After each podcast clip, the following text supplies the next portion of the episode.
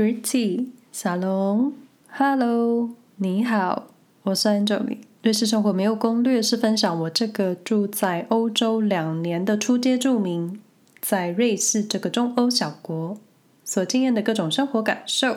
虽然说两年，但是扣掉去年空白的一年，美其名只能算一年吧。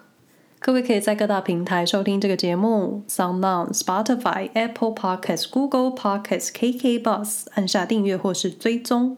或是有兴趣了解我在瑞士日常的朋友，也可以搜寻“瑞士生活没有攻略”，在 IG 或是其他平台找到我所写的日常文章。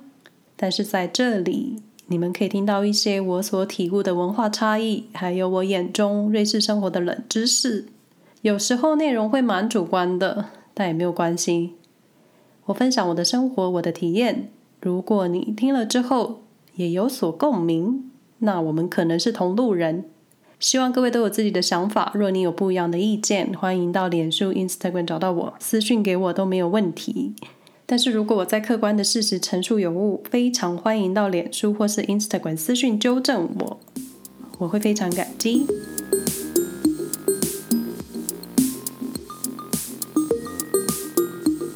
是说，我个人觉得在瑞士的生活，我啦，我的瑞士生活算是有点无趣。虽然 IG 的限动有事没事都会贴一下正在发生的事情，但是其实就是很一般的日常，大概就是所谓的吃饱太闲。有工作的人，有小孩的妈妈，可能就会觉得你就是太闲。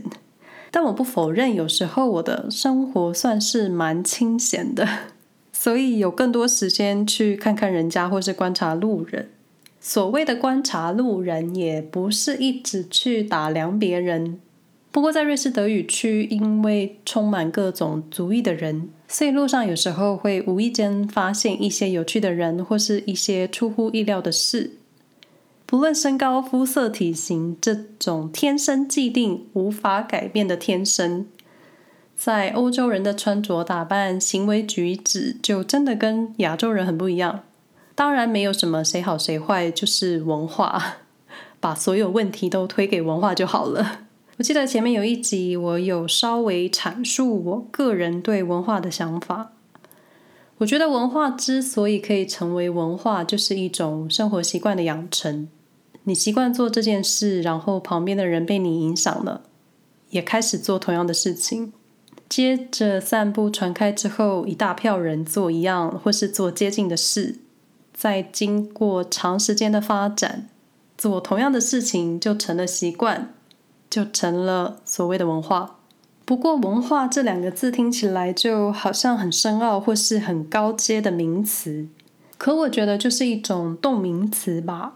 现在的人类行为也算是一种文化，而且不光群体。其实每个家庭都有自己的文化，比如说一进门一定要脱鞋，或是回家一定要洗手，或是周日是家庭日啊什么的。就是我只是举例，这是我对文化的解释。文化来自生活习惯的养成。那在台湾可能就是很习惯早餐吃美而美永和豆浆，或是超商的咖啡来一杯，然后台风假可能就要去钱柜唱歌，这种类似文化的生活习惯。所以我才会觉得文化都是生活习惯的养成。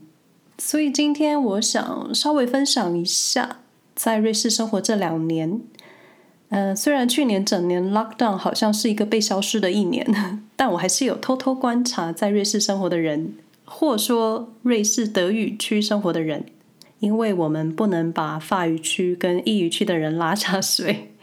加上，因为我住在德语区，所以不能代表所有瑞士人。就本集是我对瑞士德语区的人一些生活的无聊观察，因为是观察，所以是我个人想法，不能代表其他住在瑞士人的想法，就都我的，算在我头上就好了。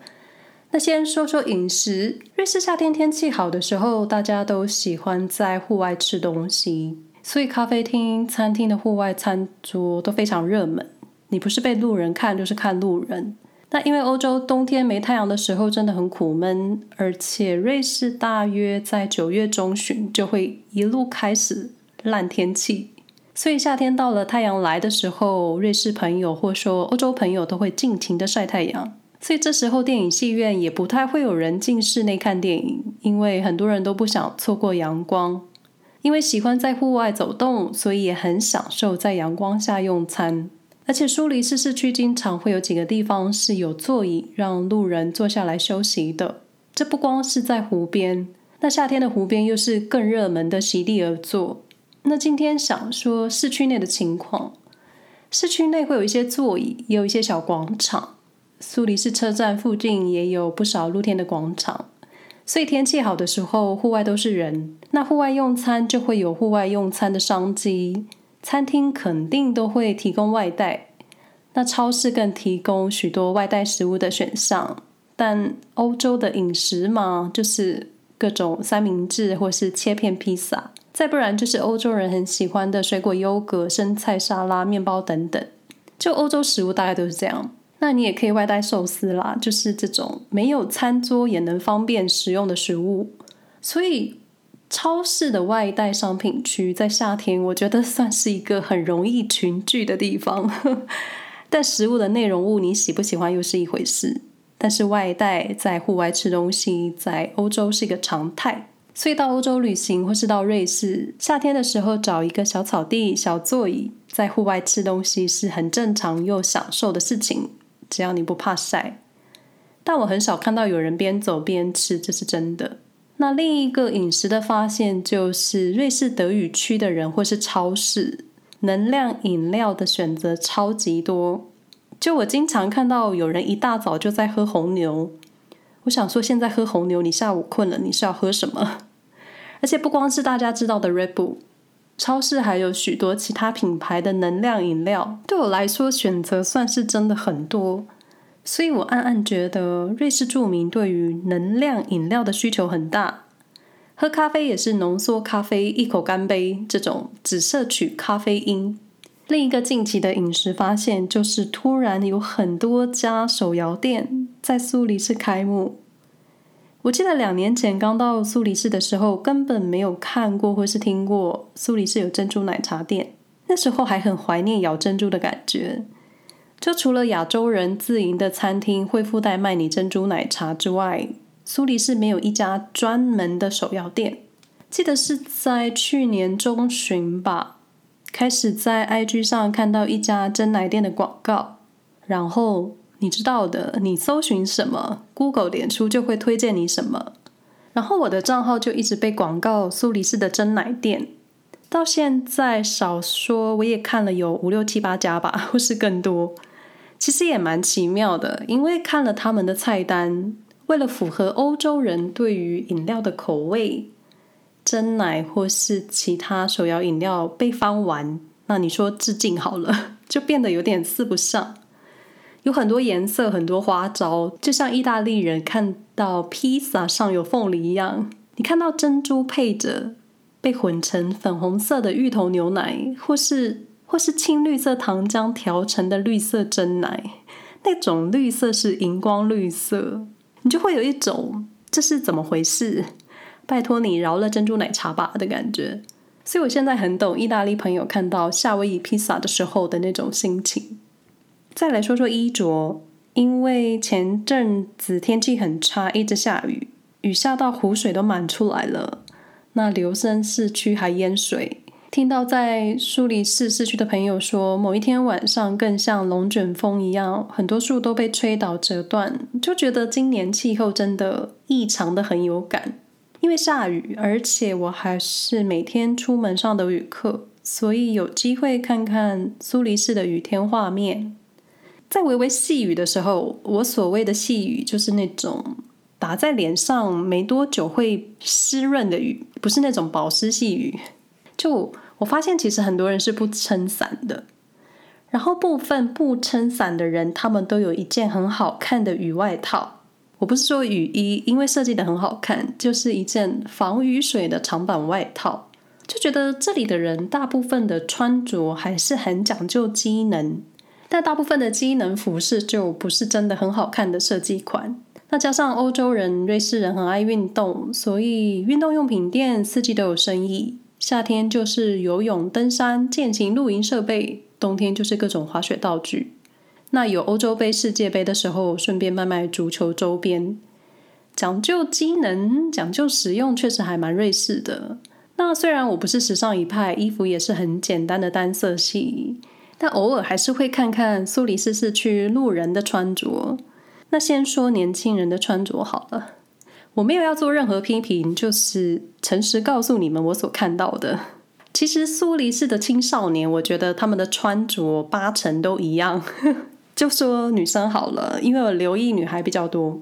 瑞士德语区的少女们呢，多数都很爱穿很紧的牛仔裤，就是那种真的很贴腿的。然后喜欢上衣很短，再配上一双白色的勾勾球鞋。不论高矮胖瘦，真的多数都是短版上衣，就是那种你会有一截肉色在腰上露出来的那一种短。我都觉得他们的腰很凉，因为我很习惯覆盖我的肚脐，就是夏天睡觉的时候也要盖被子盖肚脐的那种，好像老人家。就夏天就是这样，而且我觉得大家对自己都很有自信，也没什么不好。就我自己是蛮没有自信的啦，所以觉得大家都很有自信。再来冬天，冬天就是保暖，这个没话说。但是去年冬天，我发现不论多冷，路上很多人还是会露出脚踝的那一截，就是裤管跟鞋子之间有一截露出来。然后我都觉得大家的脚踝是不是都不怕冷？这是我在冬天印象很深刻的事情。年纪再大一点的，我说熟龄层好了。熟龄层的瑞士长辈，多数的衣着颜色都很低调，但是偶尔还是会出现很有型的奶奶或是绅士爷爷，但是少数极少数，只会出现在苏黎世市区。我都会觉得你们应该是从巴黎来苏黎世逛街的人吧？那我自认在瑞士其实很难买到喜欢的衣服。那虽然虽然我的衣物款已经够单调，就是。纯单色像一块布一样，但是在瑞士我还是很少买衣服，因为有时候喜欢的洋装因为身高不够，我穿起来就是小孩套大人的衣服，再不然就是胸口开很低，那我胸口没有东西可以把布料撑起来，所以在瑞士算是很少去逛服饰店的，就是亚洲人在欧洲的各种为难吧。那在日常生活中，经常也会有一些无聊小事让我挂心，就可能瑞士住民觉得很正常，但我觉得怎么会这样子的小事？瑞士郊区住宅的治安算是很好的，我们家位在苏黎世市区，开车车程约二十分钟，算是小郊区。郊区就是人口单纯，生活也很单纯。因为郊区一带相对单纯，所以治安算是可以。东西也不太会遗失。那我们家的小社区算是自成一个范围，彼此大概都知道谁是谁，应该都知道啦，我猜的。就如果有新面孔出现的话，就是知道哦，有新的朋友搬进来了。也因为自成一格，也是因为信赖，所以很多时候公寓的大楼门是不上锁的。不上锁是为了方便小朋友，不需要按门铃让家人开门。然后我都会有一种安内甘后的想法，也因为单纯或者瑞士著名不会侵占他人的东西，或说邮差真的不像台湾需要亲自把东西送到本人手上，所以很多时候瑞士邮差就是来送包裹，按了门铃，你下楼之后，你就只看到包裹丢在门外，对，邮差就走了，完全不会担心被别人拿走。我是真的也没听说过我们家这边有人遗失东西的，也曾经在早上出门的时候看到一个包裹躺在门口，下午回家的时候那个包裹还原封不动的睡在那里。就瑞士是一个神奇的地方。那提到住宅，我觉得苏黎世市区虽然很难停车，但一般访客要拜访朋友。住宅周边都会有一些专用的访客停车格，或是规模大一点的社区都附有住户专属的访客停车位。有些社区的规定就是访客只能停半小时。我想说，半小时在瑞士人聚会寒暄一轮之后就结束了，半小时是哪能够停？而且是要防什么？那我们家的地下室停车场也有访客停车位，每到周末就一定客满。虽然我不清楚时间限制，但听说邻居如果看到陌生的车辆停太久，他们会打电话给房东抱怨。到底有时候我就觉得，到底为什么要计较那个几个小时？但真的，这个曾经发生在我们家社区。所以，到底访客的访要多久才算合理？每个人心中的时间感真的很不一样。那说到住在瑞士，之前也曾经提过，如果在瑞士掉了钥匙，你是要花上很大一笔钱，或是你要赔上一笔钱。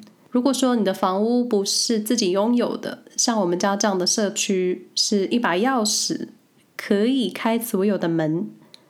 当然，别人家的门你是开不了的。就是这一把钥匙，你可以开大门、开自家门、开车门、开地下室储藏室的门。所以在我们家社区，如果有人掉了钥匙，只要一个用户觉得不安，要求换锁，你就得换。所以一换锁，就是所有住户的钥匙都要换。你要换钥匙，可能还要换锁，最后可能要卖肾。另外提到住家，就会想到阳台上的国旗。瑞士人多数蛮自豪自己身为瑞士人的，所以可以说是一个爱国的民族。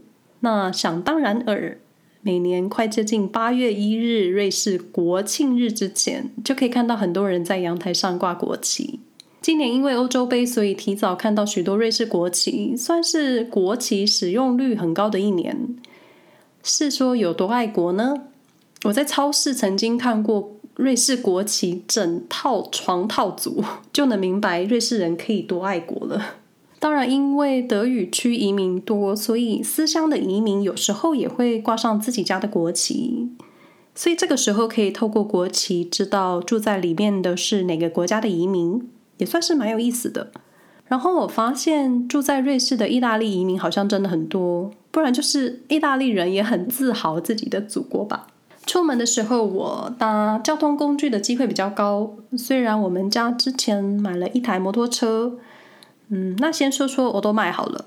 我发现瑞士的欧多迈只要一发动，车头大灯就会亮，不论早晚天气如何，就是车头的灯自动会亮灯。因为台湾的摩托车车灯都要自己手动，那在瑞士停车的话呢？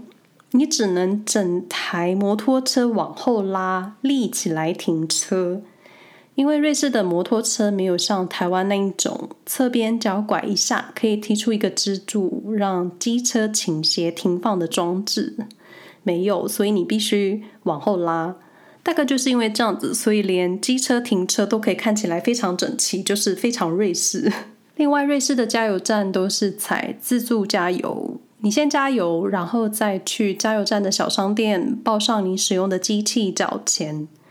哦，我想到了，瑞士停摩托车基本上你只要不停在路中间，其实你可以随意停，也很少有所谓的机车格。不是说没有，但是很少，因为毕竟开车的人还是比骑车的人多。那之前骑车出门的时候，我都很忐忑，因为没有。没有格子，我要怎么停？或是或是我怎么知道哪里真的可以停？但是确实，你只要不停在人行道中间或是车道中间，别人家门口，其实在一个很正常的位置，你就可以停车了。那我到现在还是觉得要找到一个安安静静的角落停摩托车，我才能安心。那说到我最常使用的还是大众交通工具。这里搭火车、公车，其实一般没有人真的在排队，但也没有特别说谁先到谁就先上车，就是就是一种车来了，乘客鱼贯而入的上下车。那在上车之后，也不会有人立刻疯狂去抢座位，就除了有时候小朋友会去跑着抢座位之外，其实成人不会一上车就急着去坐位子。就是一种，就是用一种慢条斯理、瑞士移动的速度，然后坐下，基本上也不会有让位的礼仪，也不是说不会，但也不会真的很害怕坐到不爱坐什么的。那瑞士不爱坐的标示都很小一个，有时候我都不知道不爱坐在哪。那除了车门附近的车位偶尔有老人上车会有人礼让之外呢，我说的偶尔也不是真的所有人会起身让座。就算孕妇上车，也不会有人真的立刻起身。就不知道是不是因为大家都低头看手机，不然就是我每次抬头的时候都先看到别人的肚子。但是，一般妈妈推娃娃车上火车、公车的时候，也不太会有人伸手去帮忙她搬车。就这里的妈妈大部分都要自己来，我真的很少看到有人去帮忙的。就有时候我会鸡婆伸手，但是出手前几秒都会有一种，到底该不该，或是这里这里到底有没有帮助他人的礼仪？妈妈们会不会觉得我很鸡婆？其实他们根本不需要帮忙。这种我内心会一直 murm 不停的剧场。但其实，瑞士交通工具算是对搬行李的人、推娃娃车的人算是小友善，因为车门打开之后，通常前面都有一区是给娃娃车或是有大型行李的人可以放的地方。那也有专门的自行车车厢，算是设计周到。而且在车门附近的地面是有微微的小坡，让推行娃娃车的人不是在一个平面上推行，方便他们使力。算是一个很小的设计，很瑞士的细心。那在苏黎世市区搭地面电车的话，你要上下车都有按钮可以开门。虽然到站后会自动开门，但门不会一直打开。在最后一刻车要启动离开之前，你还是可以匆匆按下开门钮离开，或是快速跳上车。那如果打不开的话，就表示车要走了，你就得等下一班。那瑞士搭车不太查票。一切就是信任乘客的高道德，但是如果被查到逃票，不仅丢脸，因为旁边还有其他乘客，而且罚款会很高，所以贪小便宜这种事情还是不要做吧。在我整理瑞士无聊观察的时候，发现内容有一点多，所以无聊观察会拆成两个集数，希望不会有第三集。两集的内容基本不会有连贯性，所以不需要先听哪一集，就是各位怎么方便怎么来。谢谢你们听到最后，那下一集我再继续我的无聊观察喽，拜拜。